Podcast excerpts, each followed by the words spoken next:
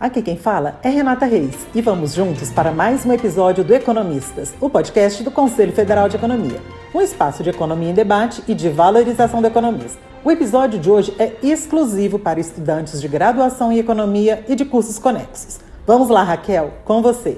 Você já ouviu falar da Gincana Nacional de Economia? Se não ouviu ainda ou se ouviu e não se inscreveu, você está perdendo a oportunidade de colocar o seu nome no hall dos gincaneiros vencedores, de concorrer a 7 mil reais em dinheiro, de conhecer estudantes de outros estados e de se emocionar a cada ponto e muito mais. Então presta atenção que o Paulo vai apresentar o caminho das pedras da competição, a estrada de tijolos amarelos da Gincana, ou você pode chamar de o caminho rumo ao sucesso. E aí, vai correr ou vai competir? Primeira coisa, estamos na reta final das inscrições, que são gratuitas e podem ser feitas até o dia 30 de julho no site do Cofecom. Ou você digita www.cofecom.org.br ou joga no Google Conselho Federal de Economia. A competição é online e em dupla. Estudantes de curso à distância também podem participar. Até aqui tá tudo muito fácil, né? Raquel, tem mais notícia boa? Claro, as notícias boas continuam sim. A primeira fase é um jogo de cartas interativo, inteligente e divertido, com temas como macro e microeconomia e conjuntura econômica. Essa fase é simultânea em todo o país e acontece no dia 7 de agosto de 2022, das 15 às 16 horas, horário de Brasília, hein? Ainda nessa etapa, as duplas irão trabalhar na gravação de um vídeo. Sem medo, por favor. Quem é que não grava pelo menos uns 25 vídeos por semana, meu Deus do céu?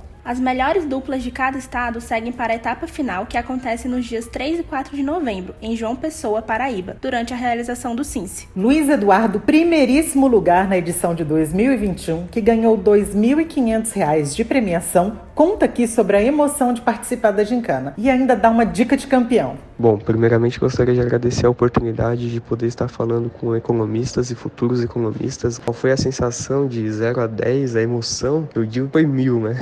Porque foi uma gincana extremamente difícil, com estudantes altamente preparados e qualificados. Eu mesmo tive que me superar várias vezes dentro da competição. Então, chegar no final e ser recompensado com um prêmio é extremamente gratificante. Poder comemorar junto com a minha família, amigos, professores, isso não tem preço algum. Além disso, a, o reconhecimento, o prêmio, eles, ele nos mostra que a gente está no caminho correto, que nós estamos seguindo é, em direção ao destino correto. Porque nós acadêmicos sabemos que o nosso trabalho é muito de formiguinha, né? De estudar lá dentro do quarto, passar horas estudando para ver um resultado de médio e longo prazo. E quando nós temos uma grande conquista como essa, ela nos dá a certeza de que nós estamos em busca de um objetivo muito bom. Então, a sensação é maravilhosa e a recompensa também é muito boa. A dica que eu deixo para aqueles que vão participar esse ano da gincana, ela vai muito no sentido do que o Bernardinho fala, né? A sua vontade de se preparar tem que ser muito maior do que a sua vontade de vencer. Vencer a gincana é uma consequência. É, se prepare tecnicamente, tenha certeza de que você está dominando os assuntos, reconheça seus pontos fortes, seus pontos fracos e além disso,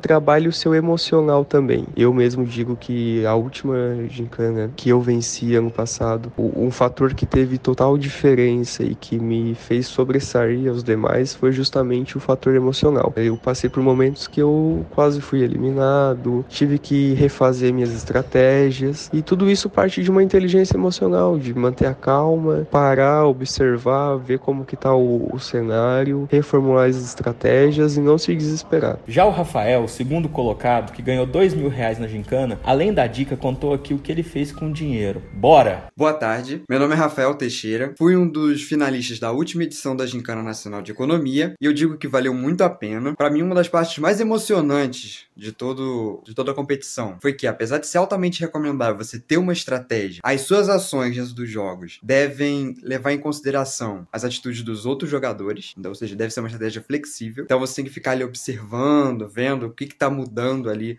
no conjunto. E grande parte do prêmio que eu recebi foi investido na minha capacitação para eu conquistar a certificação CPA 20. Boa sorte a todos. Perguntamos para a Gisela, única mulher no pódio da edição de 2021 e que recebeu R$ 1.500 pela terceira colocação, sobre o que foi mais difícil e ou emocionante da competição. É, participar da gincana de economia é muito gratificante e emocionante. Assim, a etapa estadual é maravilhosa. A gente pode utilizar bastante os nossos conhecimentos de economia para responder as questões, fazer o vídeo. É, e a etapa nacional é ainda melhor, porque tive uma experiência com estudantes de todo o Brasil, com economistas, professores. Então vale muito a pena participar. E ter ficado em terceiro lugar, assim, foi só a cereja do bolo, porque foi uma experiência ótima. Também pude ser a única mulher no pódio, o que para mim foi muito feliz, porém, né, é, deixo aqui o convite para que mais mulheres se inscrevam na nessa nova gincana de economia deste ano, de 2022, porque precisamos que esse pódio esteja repleto do público feminino. Então,